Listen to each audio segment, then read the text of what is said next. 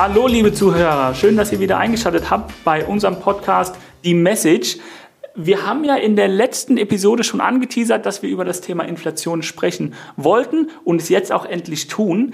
Und ich glaube, nicht nur für die Investmentbranche, sondern generell für jeden Lebenden auf diesem Planeten wird gerade bewusst, was dieses Thema Inflation macht. Oder, Olli? Ja, Olli, da kann ich nur ähm, beipflichten. Ich meine, das sieht man ja, wenn man zur Tankstelle geht, äh, wenn man irgendwelche Sachen einkauft, der Einkaufswagen äh, ein bisschen Gemüse reinpackt oder andere Güter, äh, man sieht halt allgegenwärtig, dass die Preise doch etwas gestiegen sind. Ja, ich hatte auch lustigerweise in den letzten paar Tagen Gespräche mit, mit Kollegen aus der Branche und bei mir wurden Telefonate beendet mit dem Satz, geh tanken, denn günstiger wird's nicht. Ähm, und ich finde das schon ein bisschen beängstigend, dass so ein starker Fokus gerade auf diesen steigenden Preisen liegt. Ja, aber es dürfte klar sein, dass das Ganze weitergeht. Wir haben ähm, das Thema äh, ESG und Co., also dass man einfach sagt, äh, Ende der fossilen Brennstoffe. Äh, dann kommt bald das Thema CO2-Besteuerung noch hinzu, die CO2-Zertifikate, die sicherlich teurer werden. Also ich glaube, an höhere Energiepreise, Olli, müssen wir uns alle gewohnen. Also ich glaube, es geht darum äh, zu sagen, einfach weniger zu verbrauchen. Und ähm, die Energiepreise sind eigentlich der Nukleus für alles, denn wenn du überlegst, ähm, Energie steckt überall mit drin, im Transport, wenn ich sage, auch Nahrungsmittel, wenn ich sage, aus, ähm, aus ähm, bestimmten Sachen energieintensiv werden Düngemittel hergestellt, dann fließt das letztendlich dann beim Bauern auch da rein in der Erzeugung von von äh, Nahrungsmitteln. Und so zieht sich das eigentlich komplett durch. Das stimmt und ich glaube, den Verbrauch können wir in manchen Ebenen, können wir den vermindern. Aber ich habe auch gelesen, die letzten, äh, letzten zwölf Monate, der Kaffeepreis hat sich verdoppelt. Und ich glaube, die eine oder andere Person hätte da ein großes Problem, den Verbrauch zu vermindern. Gut, dass ich jetzt gerade bei euch noch einen Espresso getrunken habe. ähm, ich wollte noch über ein anderes Thema mit dir sprechen. Und zwar Jack Dorsey, Gründer von Square und Twitter, hat ja die letzten Tage ähm, getwittert, Hyperinflation wird alles verändern. Und es passiert gerade. Was sagst du dazu? Ja, also das ist jetzt so ein bisschen alarmistisch, muss ich sagen, denn die Definition von einer Hyperinflation ist eigentlich, dass du äh, Preissteigerungen von 50 Prozent pro Monat hast. Also wenn man äh, ein bisschen nachschaut, ich glaube, es gab in der Geschichte irgendwie 56 Hyperinflationen. Ähm, uns bestens wahrscheinlich bekannt einmal äh, die in Deutschland in den Geschichtsbüchern Weimar, wo dann mit äh, Geldbündeln geheizt wurde, schubkarrenweise. Oder zuletzt Venezuela oder andere Länder in Lateinamerika. Aber ich glaube, das ist ein Phänomen. Simbabwe natürlich, wo teilweise die Geldscheine auch dann äh, verboten wurden, als äh, Klorollen zu nutzen. Also das sind schon ja. verrückte, verrückte Sachen. Ich glaube, vom Thema Inflation, Hyperinflation sind wir noch ein bisschen weit weg. Also gerade wurden ja auch neue Zahlen veröffentlicht von viereinhalb Prozent äh, Year on Year zu Oktober. Also sollten wir vielleicht mal nicht zu weit äh, über die Hyperinflation oder sollten wir nicht zu sehr über die Hyperinflation sprechen, sondern eher beim Thema Inflation generell anfangen? Also ich glaube, Hyperinflation sehe ich jetzt erstmal nicht. Bei Inflation muss man schon sagen, und ähm, da gibt's äh, um das mal zu sagen, ein schönes Kaleidoskop. Ähm, da können wir gerne den Link, würde ich sagen, machen wir einfach unter die Folge noch mit dazu. Ja, kannst du mir auch mal erklären, weil ich ja. habe davon auch noch nichts gehört.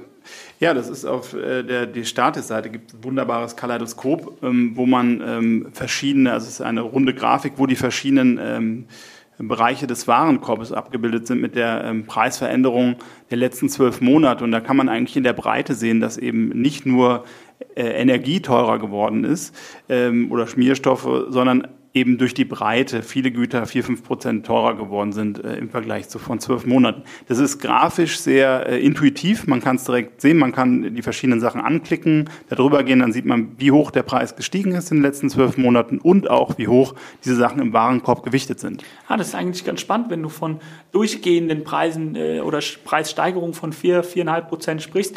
Denn ich dachte eigentlich, dass diese Inflation, die wir gerade jetzt sehen, am meisten getrieben wird eben von diesem von der, von der Preissteigerung bei Energie. Energie ist auch definitiv ein Thema, wie eingangs erwähnt, ähm, ist das ja die Grundlage. Also wenn ich etwas transportiere, wenn ich etwas herstelle, ob ich ein Auto, Stahl, ähm, also Energie ist sicherlich ein Inputfaktor für viele Sachen und wenn die teurer wird, ähm, wird der Preis natürlich hoffentlich auch weitergereicht. Also das ist äh, etwas, wenn ich die Preissetzungsmacht habe als Unternehmen, äh, ich will ja meine Marge schützen. Die Frage, die ich mir stelle und ich glaube, die viele sich auch stellen, ist, Ist es nur ein kurzfristiger Trend oder ist es eine, eine langfristige ähm, Situation, an die wir uns gewöhnen müssen? Zum einen haben wir natürlich die Basiseffekte aus dem letzten Jahr, wo wir vielleicht eine niedrigere äh, Nachfrage hatten äh, aufgrund der Pandemie ähm, und vereinfachte oder hier in Deutschland zumindest gesenkte äh, Mehrwertsteuersätze. Aber eins ist, glaube ich, klar. Ähm, also, CO2-Steuer kam auch mit dazu im Januar. Genau, die ist, die ist da und die wird uns auch erhalten bleiben. Und ich glaube, das sind äh, Themen, die werden nach vorne heraus. Also die Energiepreise, da gehe ich fest von aus, werden dauerhaft höher sein. Ähm, zumal jetzt ja auch am Ende des Jahres die letzten drei sind glaube ich, AKWs abgeschaltet werden. Ähm, wir haben es eigentlich in den letzten zehn Jahren nicht geschafft, ähm, die Erneuerbaren oder die Trassen so auszubauen oder Speicher zu schaffen. Das heißt, jetzt wird ja schon, Herr Scholz hat, glaube ich, gesagt, neue Gaskraftwerke werden schon angedacht, um die, Grundlast zu erfüllen. Also wir sind hier in Deutschland nicht in der besten äh, Lage, das Energiethema aktuell anzugehen. In China war es ja jetzt auch so, dass dort Energie rationiert wurde, dass äh, Kohlekraftwerke wieder angeschmissen worden sind. Also wir müssen uns, glaube ich, alle ein bisschen dran gewöhnen, vielleicht noch sparsamer zu sein, weniger zu verbrauchen, weil das ist wahrscheinlich doch der, der beste Weg. Jetzt sprechen wir viel über Energie und wir wollen vielleicht nicht zu weit abschweifen vom, vom Thema Inflation, aber ist die einzige Lösung und das eine, eine Lösung, diese Preise im Bereich der Energie zu senken, um auf erneuerbare Energien zu setzen? Ich glaube, wir müssen die Erneuerbaren massiv ausbauen, aber man muss sich für die Grundlast, also der Wind weht nicht immer und die Sonne scheint nachts bekannterweise auch nicht.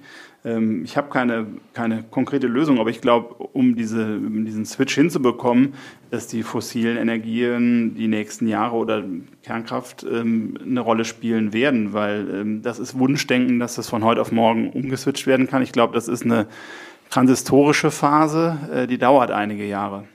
Uli, lass uns noch einen Schritt zurückgehen. Was bedeutet der Begriff Inflation eigentlich? Ja, der Begriff Inflation kommt, äh, mein Lateinlehrer wird es lieben, aus dem Lateinischen äh, inflare, etwas aufblähen, aufblasen. Ah, da ist das Wort Blase drin. Müssen wir dann vorsichtig sein? Sehr aufmerksam, Olli. Äh, ja, es ist im Prinzip das Geldmengenwachstum, die und damit eigentlich auch fortschreitend die Entwertung des Geldes. Und das ist so alt wie die Menschheitsgeschichte eigentlich. Ähm, wenn man überlegt, in, im alten Rom gab es den Silber, Silberdenar, der später verwässert wurde durch Bronze. Also es ist jeher so, dass eigentlich Geld ein bisschen entwertet wird. Äh, und heute ist es natürlich einfacher denn je, wenn eine Zentralbank einfach äh, digital Geld schöpfen kann, kann man sagen. Ne? Ja, oder Geld druck, druckt, wie auch im Moment. Also wenn wir über die Anleihekäufe der, der EZB zum genau. Beispiel sprechen. Zum Glück wird es nicht mehr physisch gedruckt, weil sonst würden wir ziemlich viele Bäume äh, haben, die hier leider äh, weggehen. Das wäre natürlich für den Klimawandel noch schlechter. Ja. Ja, aber das ist sicherlich der, der Hintergrund. Ich meine, früher stand ja auch auf diesem Falschwiegen im Mittelalter, also wenn du die Gewichte einer Waage äh, modifiziert hast, um Leute zu betrügen. Damals stand darauf, glaube ich, sogar die Todesstrafe. Heute äh, werden die Leute, die sowas machen, gefeiert. Uli, ähm, in unseren Diskussionen stellt sich bei mir auch immer wieder die Frage, haben wir jetzt den Peak der Inflation erreicht? Bleibt diese Inflation? Und wie können sich Infl äh, Investoren gegen diese Inflation schützen? Ja, eine Glaskugel habe ich auch nicht, Olli. Ich glaube, insgesamt äh, wird die Inflationsrate in den nächsten Monaten und Jahren höher bleiben durch die besprochenen höheren Energiekosten. Es gibt natürlich immer verschiedene Tendenzen, die sich dort gegenüberstehen. Also zum einen muss man sagen, wir haben eine sehr hohe Verschuldung vieler Volkswirtschaften. Das wirkt sich eigentlich eher deflationär aus. Ebenso haben wir einen fortlaufenden technischen Fortschritt. Also ich meine, wenn du überlegst, äh, Mark Mobius hat das, glaube ich, auch in der letzten Episode gesagt, wenn man überlegt, was früher ein Telefonanruf irgendwo hingekostet hat und heute über WhatsApp und äh, iMessage und Co. Äh, ist es quasi kostenlos. Also ich glaube, das äh, wird, alles wird immer effizienter, automatisierter. Also das ist, drückt die Kosten. Das ist eine. Aber eine Frage stellt sich dann aber doch noch. Also du hast schon gesagt, dass die Inflation jetzt auf höherem Niveau bleibt. Wie du sagst, keiner weiß wie lange. Aber haben wir den Peak erreicht? Also könnte diese Inflation noch steigen? Also ich glaube, jetzt werden wir erstmal einen, einen leichteren Rücklauf haben, die nächsten Quartale. Aber ich kann mir auch vorstellen, dass wenn sich das Ganze verstetigt, zum Beispiel, also wenn wir jetzt diese viereinhalb Prozent haben, höhere Löhne folgen, äh, in der Erwartung, also die Erwartung höherer Inflation, das ist eigentlich das, was letztendlich dann die Inflation treibt. Und das kann ich mir schon vorstellen, dass das passieren kann. Ähm, aber da kann man sich ja auch zumindest im Portfolio gegen schützen. Okay, und genau die Frage haben wir eben auch noch, ähm, denn wir sprechen gerade mit sehr vielen verschiedenen Vermögensverwaltern, sehr vielen verschiedenen Fondsmanagern und die Frage, die sich natürlich jetzt alle Investoren ähm, ob Privatinvestor oder professioneller Investor, stellen, ist, wie stelle ich mein Portfolio auf, um gegen diese Inflation geschützt zu sein? Ja, also was in einem Portfolio äh, drin ist, ähm, ähm, ist genauso wichtig, würde ich sagen, wie das, was man nicht da drin hat. Und was man auf jeden Fall meiden sollte, sind sicherlich langlaufende Anleihen oder Staatsanleihen, denn die sowieso teilweise schon äh, zehnjährige oder länger laufende äh, eine negative ähm, Nominalrendite haben, von real mal ganz zu schweigen. Also ich glaube, das ist etwas, was man definitiv meiden sollte. Ansonsten, worauf sollte man sich konzentrieren? Das sind sicherlich äh, Sachwerte. Äh, dann eben Qualitätsunternehmen, die eine Preissetzungsmacht haben, also die sagen können, okay, wenn die höheren Inputkosten da sind, ich gebe das an den Verbraucher weiter, ähm, dann definitiv Sachen, die wachsen und vielleicht auch äh, im Bereich Immobilien einen moderaten Fremdkapitaleinsatz. Also wenn du wirklich längerfristig äh, jetzt diese niedrigen Zinsen sichern kannst, die unter der Inflationsrate liegen, kann das auch ein sehr effizienter Inflationsschutz sein. Jetzt geht es ja wieder um das Thema Aktien und generell scheinen die Aktienmärkte ja auch schon sehr, sehr hoch bewertet zu sein. Also ähm, wir haben die letzten paar Monate schon über dieses Thema gesprochen, dass es keinen Ausweg aus der Aktie gibt oder dass die Aktie das ist, womit man ähm, das Portfolio am besten bestückt. Bedeutet das, dass es noch einen höheren Drang nach diesen Qualitätsaktien geben wird? Äh, nach Qualitätswert mit Preissetzungsmacht glaube ich schon. Du musst allerdings auch aufpassen. In, der, in den 70er Jahren, wo wir eine hohe Inflation hatten, waren bei vielen Aktienwerten auch negative Realrenditen äh, drin, ähm, die natürlich vielleicht auch aus den 60ern mit einer hohen äh, Bewertung starteten. Aber letztendlich, wenn man sich diverse Studien anschaut, gab es halt einige Branchen, äh, die eine Sicherungsfunktion hatten. Und das war ähm, zum einen ähm, der Sektor ähm, Gold, äh, Öl und äh, Schiffe. Das waren in den 70er Jahren eigentlich äh, Sachen, die das Ganze geschützt haben. Schützt auch Gold heutzutage? Also ich denke, in einem Portfolio sollte ein gewisser Anteil an Gold und aktuell auf der Bewertung, denke ich, sind auch diverse Goldminenaktien relativ interessant als ein Hedge, weil man dann ein höheres Delta im, im äh, Folge eines äh, steigenden Goldpreises bekommt. Ähm, das ist definitiv etwas, ähm, was ich nicht außer Acht lassen würde. Und jetzt die geliebte Frage, die wir sehr häufig stellen und sehr gemischte Antworten bekommen. Wie sieht es mit dem digitalen Gold aus? Kryptowährungen. Sollten die auch jetzt eine Rolle im, im Portfolio spielen? Ja, wenn man die Studienlage zurückblickt, in den 70ern gab es die natürlich noch nicht. Ähm, äh, aber ich glaube, für, für diese Frage dazu, ich bin Neander-Digitaler, da bin ich zu alt. Ähm, da sollten wir wirklich einen Spezialisten vielleicht mal in die nächste Episode reinholen, der sich mit dem Thema auskennt und uns da vielleicht Antworten geben kann. Abschließend, lass uns noch mal kurz und knapp die Message äh, formulieren für unsere Zuhörer. Wie sollte das Portfolio in zwei Sätzen dann aufgestellt sein? Sachwerte, Sachwerte, Sachwerte, ähm, eine Goldbeimischung und Qualitätswerte mit Preissetzungsmacht. Schön, dass Sie wieder eingeschaltet Uli, haben. Moment. Eine Frage habe ich äh, aus dem Teaser ist noch offen. Was hat Gin und Gin in, Dosen mit der Inflationsrate zu tun? Olli, stimmt. Vielen Dank für den Hinweis. Was hat es damit auf sich? Ja, ähm, Inflation ist zwar toxisch, aber nicht tonisch.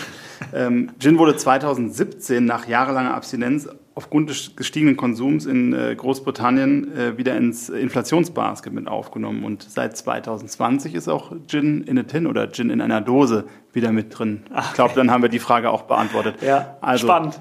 Ja. Schön, dass Sie wieder reingestaltet haben bei The Message, der Investment Podcast. Bis zum nächsten Mal mit einem Kryptospezialisten.